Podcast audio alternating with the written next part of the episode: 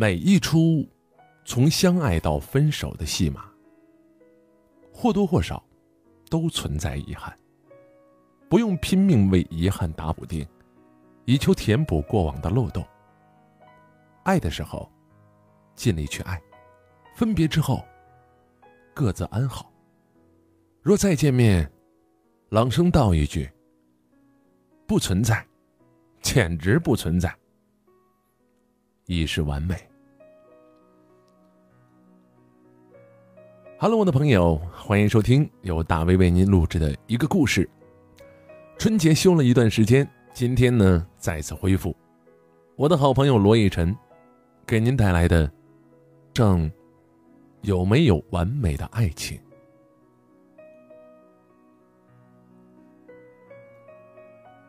南朝的英文名字叫做。理查德·霍洛维·蒂斯戴尔，理查德·霍洛维斯·蒂斯戴尔，妈，他刚到中国那会儿呢，我说你名字太长了，改短一点，譬如说理查德·泰迪什么的。朋友们一起摇头说，这这名太像宠物了。后来理查德给自己取了一个中文名字，叫南朝，出自于杜牧的《江南春》。千里莺啼绿映红，水村山郭酒旗风。南朝四百八十寺，多少楼台烟雨中。南朝，理查德认为“南朝”二字包含了中国古老的历史以及东方特有的山水意境。南朝出生在美国华盛顿州，以翡翠之城著称的西雅图，很特别的一个地方，海拔虽低。却有古老冰川、活跃火山以及终年积雪的山峰。也不知道南朝小的时候被拨动了哪根神经，对东方文明是兴趣浓厚，尤其是对中国的古文化格外的迷恋。高中毕业，他来到这座陌生又新鲜的城市学习汉语言文学。他钟情于三言二拍、《聊斋》《西游记》这样的古典小说。你说一个外国人会读中文？会讲汉语并不稀奇，真正叫我们叹服的是，短短几年，南朝是满口本地方言，而且是流利之极。有一回，他出门买烟，转悠到一个小巷的杂货店里，开口就喊：“老板，来拿包胶子。”老板坐在店铺里，边看电视边吃面，闻听召唤，猛抬头，惊得手一抖，一碗烫面险些扣腿上。呵，一个金发碧眼。汗毛浓重的外国小伙，他的腔调，他的口音啊，抑扬顿挫，竟然与本地的青年别无二致。老板像看外星人一样，目不转睛地打量着南朝。哦，那你那个要软包的还是要带盖的？当然是软的了啊，带盖的，哎呀，那就吃包装的。啊，抽过两回锤子，味道简直不行。老板绝道。对于和南朝谈恋爱的本地姑娘来说，有一点是非常愉悦的，那就是沟通无障碍，完全不用为了和一个美国人谈恋爱特意去恶补英语。大学毕业之后，南朝被本市电视台的一个栏目组看中了，他们先让南朝和一个本地诙谐的主持人搭档，主持一档插科打诨的娱乐节目。很快，全市人民都知道了，在我们这座城市里啊，有一个会讲一口流利本地方言的美国小伙子。娱乐节目火了一段时间，渐无新意，收视率降低，广告量上不去，便取缔了。南朝转而主持了一档美食节目，一个外国人推荐本地各处特色美食，再度让人感到新鲜。吃呢又是刚性需求，因而节目收视率长盛不衰。南朝成为了当年最火的主持人之一，上街是屡遭围观。正是那段时间，他交了两个。风国迥异的女朋友，一号女友，乃电视台资深编导，比南朝大三岁，五官开阔，棱角分明，身材高挑，行事大大咧咧，言行不羁，俗称女汉子。该女曾经有一前任啊，加拿大人，与之谈了恋爱半年，留下后遗症，对中国小伙子提不起兴趣来了。女编导长期的处于空窗期。芳心冰凉，直到南朝出现，星星点点的小火苗才又复燃，而且是越烧越旺，大有燎原之势。一号女友的求爱方式大刀阔斧，明亮锋利，刀不出鞘则已，一旦出鞘，直奔要害。南朝虽然是美国人，却天生性情腼腆，遭遇女编导的凌厉攻势，一味退让，退让之中，倒发现了女编导的可爱之处。有一天，电视台开会调整节目时间，几个节目组的主持人是打算要抢夺这个黄金时间，将南朝的美食节目呢压后一个半小时播出。处理电视台拨云诡谲的人际关系，对南朝来说比美军对付恐怖分子还头疼。多数的时候，他选择沉默。他缄默，各节目组的主持人就更来劲儿了。眼看播出时间不保，女编导跳江出来，把几个主持人一通臭骂，言语之犀利，而且是满口粗话，毫不避讳。为感谢女编导保住节目播出的时间，南超是邀其共进晚餐。火锅里冒出泛着罂粟壳迷香的热腾雾气，汤雾朦胧当中，女编导拿起一瓶啤酒。放嘴里一咬，咔的一声，瓶盖应声脱落。接着，他往南朝的杯子里面倒酒，名副其实的倒：“不是真啊！”咚咚咚咚，瞬间满杯，白色泡沫溢出玻璃杯，顺着杯壁往外流淌，湿了半边桌。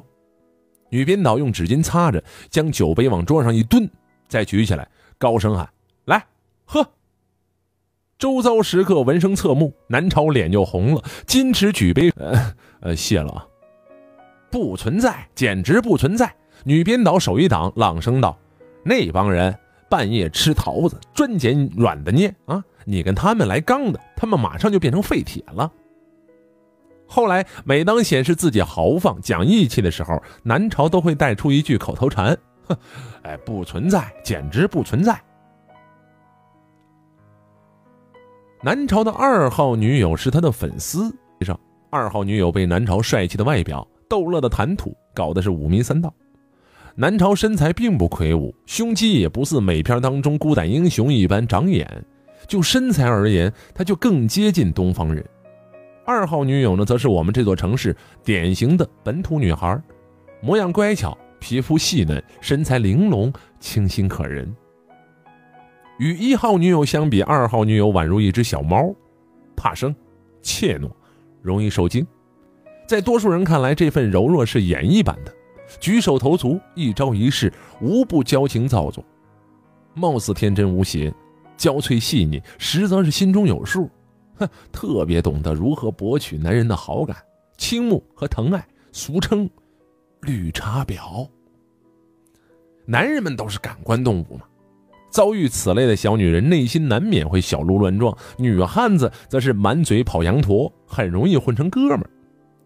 美籍小伙南朝也不例外。自与二号女友接触之后，便对一号女友渐渐的生厌了。到后来啊，唯恐避之不及。从外在来说，南朝也更中意二号女友。自己不算是雄伟的身材吧，足以包裹那具玲珑的小身体呀。南朝极喜欢听二号女友的声音，那声音啊，尖细而轻柔，有惊慌，有释放，有被征服的舒畅。一号女友呢，则是气喘如牛，虎虎生风，时而冒出几句英文，呵，Come on baby，Come on，Let's go，Oh yeah，哎呀，我的娘啊！每当此时，南朝就有一点崩溃。这感受就像是常年生活在火锅遍地的城市，忽一日出差到外地，朋友请吃饭，一看，嚯，竟然还是火锅。女编导虽然大大咧咧，却也不乏女人独有的敏感。她明显感觉南朝在疏远自己，他也不婉转试探，也不暗示点拨，直截了当的就问：“怎么的？是不是不想和我混了？”这一问倒让南朝不知所措，他心里想说是。嘴上却说不，如此口是心非。女编导俊了一拍南朝的肩膀，哼，就知道你够意思。南朝心中一颤，脱口道：“ 那个不不存在，简直不存在。”半年时间，南朝周旋于一号女友和二号女友之间，时而是惴惴不安，时而是自得女人啊，不曾撞车。到了春天，南朝去都江堰参加一个商家主办的聚会。同去的有多位本土演艺圈的明星，在本土演艺圈当中，南朝是颇受欢迎。他不懂什么叫做摆谱，什么叫架子，什么叫做装十三啊？这十三连到一起，有一次，那女编导就说了：“哎，你现在大小也算是个腕儿了。”南朝乐了，说：“ 我觉得自己像个盆儿。”他从来没有觉得名气是一件与众不同的衣裳，披上就变了模样。他很亲切，亲切到无论什么人见他都跟他斗。曾经呢，就有一个商家工作人员拿绕口令逗他：“哎嗨，哎，你来说一下这个，说吃葡萄不吐葡葡葡萄皮，不吃葡萄倒吐葡萄皮。”这个工作人员本来自身普通话就蹩脚，夹带着本土口音，南朝就不明白他说什么，愣了半晌，笑道：“ 说个球哦，我听不懂。”二号女友乃追星达人，缠着南朝啊带自己去都江堰参加聚会。抵达现场，二号女友是如鱼得水啊，与每个明星合影，要他们的签名。心满意足之后，挽着南朝徜徉在摆放着各色酒水、新鲜瓜果和精致餐盘的长桌之间。周围人等在交谈，在说笑，在寒暄。聚会大厅像个嗡嗡作响的蜂巢，谁也没发现女编导是何时杀到的。她宛如一股旋风，旋至南朝和二号女友跟前，端起桌上的一杯葡萄酒，啪！泼到了二号女友的脸上，其动作之迅猛，手法之娴熟，令人不寒而栗。二号女友捂着脸躲到了南朝身后，南朝如老鹰护小鸡，挡在前面，与女编导对峙了几秒之后，吵闹轰然爆发，现场大乱。女编导与南朝摊牌了，要么结婚，分手。南朝当然选择了后者，女编导当即拍板定案，没怨恨，没痛骂，没祝福，一声不响的就走了。她总是这么理性，来去如风，快得让南朝愧疚，想赠几句临别祝福，张嘴也没说出来。对于女编导，南朝心里面还是有那么一点不舍的。女编导是一个真正的女汉子，自立、果敢、有主见，言行大套，懂得爱护自己的爱人。不像某些女人自称汉子，其实是娇蛮怪脾气，惯以自我为中心。女编导的爱护是温暖的，这份温暖当初感觉浅淡，分别后却是丝丝入心。到了夏天，南朝带着二号女友回西雅图，一场十足的浪漫之旅。清晨，他们一起做早餐，烤蛋糕，煎鸡蛋，煮咖啡。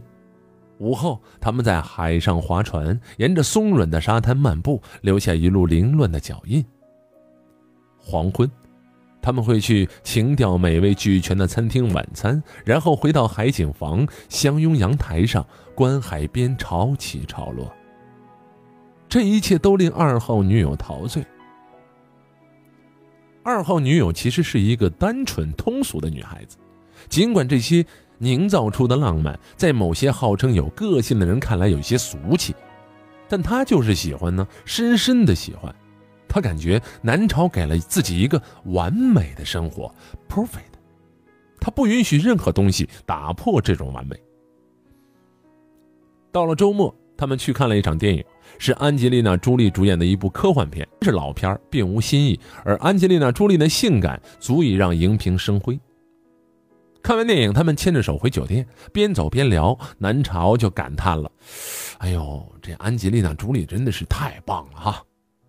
二号女友呢，嗤之以鼻说：“那比她演技好的女星数不胜数呢，还。”南朝笑笑说：“这这演技有什么？我就喜欢看她拉风的样子。”二号女友面沉似水，一脸醋意。这小女人居然吃一个明星的醋！南朝觉得不可理喻。隔天，南朝带着二号女友去参加美国高中同学的一个聚会。聚会当中有一个叫做卢维亚的女孩，南朝的初恋。南朝念完高中之后呢，就离开了西雅图。一晃几年，与卢维亚再度相见，相聊甚欢。二号女友明显被冷落了，像一只受伤的小鸟，形孤影单的落在窗前，抬不起翅膀。南朝帅气的同学过来搭讪，说。嗨，美女。二号女友说：“嗨，嗨你妹呀！嗨。”男同学耸耸肩，一脸茫然。南朝指责二号女友说：“你怎么这么不懂礼貌，脾气太差了。”二号女友怨南朝花心，与初恋路薇亚藕断丝连。南朝深感委屈，却没有底气争辩，毕竟自己也是有过不良记录的。这一夜，南朝睡在沙发上，大脑肿胀。他不知道二号女友并不计较他曾经脚踏两只船，无耻的荡起双桨。二号女友在意的是卢维亚的火爆身材，几乎可以与安吉丽娜·朱莉所媲美了。反观自己呢，太过清瘦，太过苗条，胸前若有似无，刚跟刚撞完墙没缓过来似的。他自卑，他受伤，他一直相信南朝就偏爱他这类清纯的东方气质女孩。南朝给他的生活感受也是完美的，然而，这份完美开始坍塌了。回国之后，南朝和二号女友闷闷不乐。那一阵子电视台节目调整，南朝压力很大，累得像狗一样。二号女友每天十几个电话追踪着，南朝感觉自己像被监控了。想一想过去，二号女友的猜疑心并不严重啊。自从在西雅图吵架之后。怎么他的疑虑重重变得格外的敏感了呢？南朝忍无可忍，就怒问：“你是不是疯了？”二号女友却说：“我是疯了，我爱你，我爱的像个花痴。”南朝说：“你不像花痴，你是一根绳子。”二号女友就问：“什么意思啊？”钢丝绳勒在我脖子上，勒得我喘不过气来。窒息之前，南朝向二号女友提出了分手。二号女友哭成泪人，彻夜不眠，在微信朋友圈是通宵的刷屏，独自高歌：“我深深的爱着你，你却爱着一个傻叉，傻叉却不爱你，却还给傻叉织毛衣，织毛衣啊！”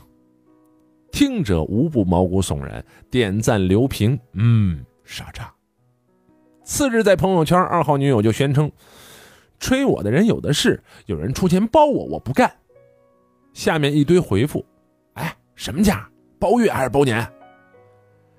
整整一个月，二号女友都在朋友圈里面唠叨着，唠叨着，说自己是有人无数，生活丰富多姿，过得无比快活，每餐必拍照，出行必留影。越无助的人，越孤单的人，越虚弱的人，越盲目的人。越寻求存在感，明眼人一看就知道了。二号女友内心悲催，那些话语里面的快活，实在是一种可怜又滑稽的表演。其实，二号女友的大部分的话都是讲给南朝听的。南朝心生恻隐，多看了几天，却观之欲吐，最后屏蔽了二号女友。又过了半个月，二号女友换了一副嘴脸。做出了大彻大悟状，开始检讨自己失恋后的种种反常举动，并咒骂那些在朋友圈嘲笑自圈观众是擦汗苦笑和取关呐。两个月后，二号女友在电视台门口堵住南朝，要求复合。南朝顿时就懵叉了，搞不清楚二号女友是真疯啊还是装疯啊。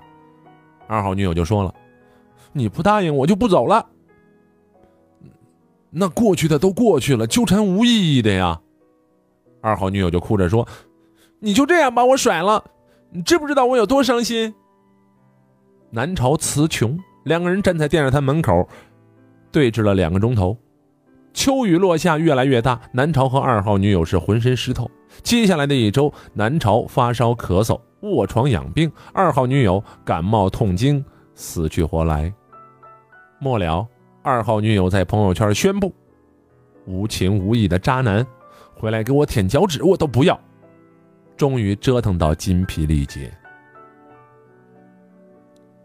回顾两段感情，南朝深感遗憾，这遗憾不为自己，为的是一号女友和二号女友。南朝暗想：假若他们的性情、举止、言行能够综合调配，那将是一个完美的女人。他笃定会和那个女人长长久久，永不分离。等待身体康复。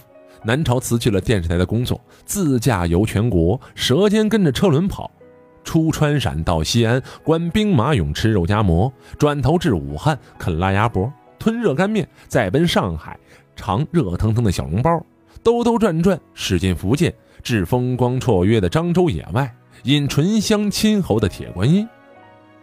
一路掠过无数风景，每幕风景千姿百态，或娟秀，或张狂，或陡峻，或疏朗。每餐美食滋味各异，或辛辣，或甜淡，或香甜，或酸涩。每场宿醉感受剧烈，或兴奋，或激越，或悲伤，或沮丧。每张留影，构图难全，或残缺，或凌乱，或色浓，或光淡。人生如景啊，旅行似梦，没有哪一种比另一种更好，没有哪一处比另一处更美，只是不同而已。每一出从相爱到分手的戏码，或多或少都存遗憾，不用拼命为遗憾打补丁，以求填补过往的漏洞。爱的时候，尽力去爱；分别之后，各自安好。若再见面，朗声道一句。不存在，简直不存在啊！已是完美了。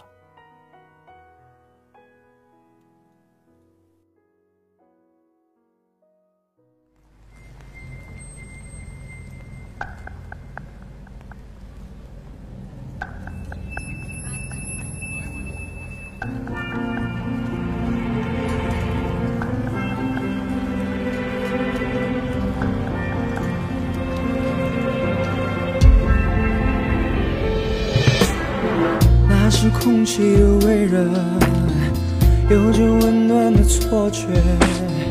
很多怪异条件，你也是缘。爱情倾斜成黑夜，将你收敛的退卸。我突然才发现，你没说再见。我以为爱应该可解决。原来是我片面的宣泄，看着心一点一点瓦解，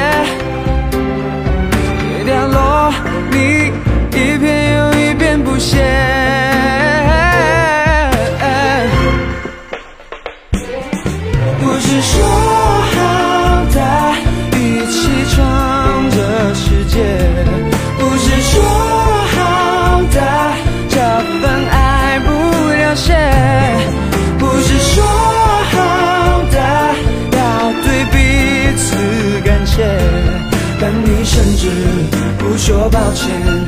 昨天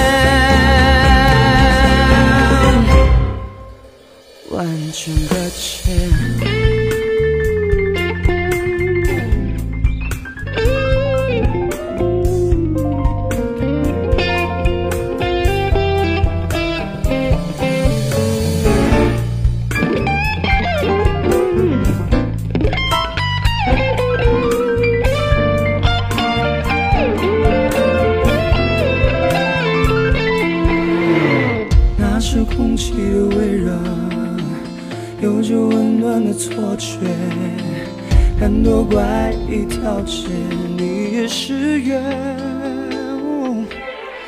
爱情倾泻成黑夜，将你收敛的退卸。我突然才发现，你没说再见。我以为爱应该可解决，原来是我。片面的瞬间，看着心一点一点瓦解，掉落，你一遍又一遍不屑。